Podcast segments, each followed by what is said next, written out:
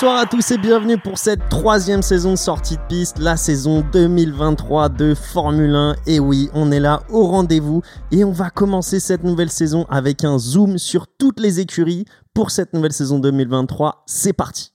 McLaren, que, euh, pour ceux qui ne le savent pas, qui est quand même une écurie légendaire en F1, c'est la deuxième écurie la plus titrée de l'histoire de la Formule 1, juste derrière Ferrari et devant Mercedes et Williams. Euh, c'est une écurie qui, euh, qui fête ses 60 ans cette année. Euh, J'avais pas forcément l'information, donc c'est pas forcément une écurie qui est très très euh, ancienne. Bon, pour ceux qui le savent pas, c'est mon écurie coup de cœur. hein. Je suis un grand fan de, de McLaren euh, depuis tout petit, depuis les années 90, euh, depuis qu'on les appelait les Flèches d'argent, qui étaient déjà à l'époque motorisées par Mercedes. Donc c'est une écurie qui, qui reste sur une saison 2022 pas on va dire mijaurée. C'est une écurie quand même qui a fait un podium. C'est la seule écurie du midfield à avoir fait un podium derrière Mercedes, euh, Red Bull et Ferrari. Donc on peut se dire que c'était quand même une bonne, euh, une bonne performance. Mais ils ont quand même perdu la, cinquième, la quatrième place au constructeur derrière euh, Alpine. Alpine leur a chippé la quatrième place. Et il n'y a pas eu bagarre en fait. Ils ont, ils ont régressé toute l'année. On sent qu'ils ont touché un plafond de verre. Euh, Il y avait une stat qui était quand même assez déroutante. Euh, Norris a mis 70% des points de l'écurie. Donc en fait, c'était un one-man show. C'est Norris qui a porté l'écurie l'année dernière. Donc sans Norris, où on en serait? Peut-être sûrement très très bas, même plus que la cinquième place. Euh, 2023, c'est vraiment la saison du renouveau. C'est une saison où déjà on a un nouveau team principal. Andr- Andrea Sedal est parti pour euh, Alfa Romeo, qui est parti en tant que CEO, CEO d'Alfa Romeo. Euh, on a mis Andrea Stella, qui était le numéro 2, qui est chez McLaren depuis une dizaine d'années. Donc euh, à voir ce qu'il va faire avec l'écurie, mais c'est la première fois qu'il est le team principal d'une écurie. On a un nouveau duo de pilotes. On a Lando Norris qui maintenant n'est plus un rookie, ça fait déjà 5 ans qu'il est dans l'écurie, mais on lui associe un tout nouveau pilote avec Oscar Piastri. On en parlera un peu plus, je pense qu'on en parlera de, de- d'Alpine, mais c'est un champion pour moi, j'appelle ça un talent générationnel, c'est un phénomène. C'est un mec qui a gagné la F2 en 2021 dès sa première année, il a gagné la F3 en 2020 dès sa première année. C'est juste un pilote formidable qui remplace Ricardo partant troisième pilote pour Red Bull. Il y a de l'espoir, il y a du renouveau, mais on a vu la nouvelle monoplace en début de saison. Je crois que c'était début février qu'on a vu la nouvelle monoplace qu'ils ont annoncée. La voiture était pas mal. C'est une voiture avec énormément de sponsors. Si vous la voyez, il y a des sponsors de partout. Même les enjoliveurs ont, ont la couleur de Google Chrome. Enfin, c'est un panneau, c'est un publicitaire la voiture.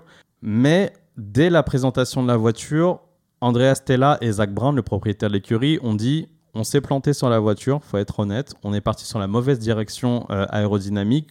On sait la direction qu'on devrait faire pour pouvoir exploiter le full potentiel de la voiture.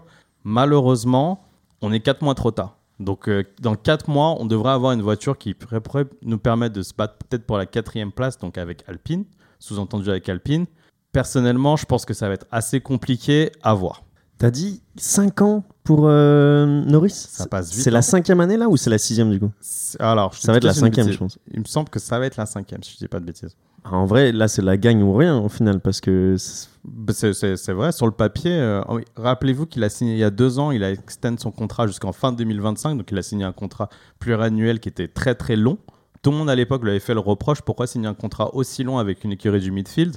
Là, comme tu dis, il faut gagner en fait. Et s'il ne gagne pas maintenant aussi, McLaren n'est pas capable de gagner d'ici les deux prochaines années, il va falloir changer. mais de ce que tu, nous- de ce que tu nous dis, pardon, ça va être difficile avec cette monoplace. Ça va être très difficile. En tout cas, cette année, c'est une écurie qui présente quelques retards niveau juste purement infrastructure. La soufflerie est très ancienne, c'est une des, des souffleries les plus anciennes de l'histoire de la Formule 1, donc ils sont, ils sont en train de la rénover, mais ça prend du temps. Ils peuvent pas développer leur voiture de la même manière que les autres écuries, donc ils prennent du retard. Et en termes de développement, justement, ils perdent euh, un pilote qui était expérim- expérimenté, euh, Daniel euh, Ricciardo. Et c'est intéressant que tu as dit que c'est un très très bon pilote qui va le remplacer, Oscar Piastri, même si sa première année en Formule 1. On a vu plusieurs fois d'autres pilotes briller dans les formules de promotion et pas forcément le concrétiser. En arrivant en Formule 1, comment est-ce que tu vois ça, euh, sachant que les deux pilotes de McLaren sont quand même assez bons du coup? Est-ce que euh, Piastri va tout de suite s'adapter et être capable d'être au niveau de Norris et voire même le dépasser?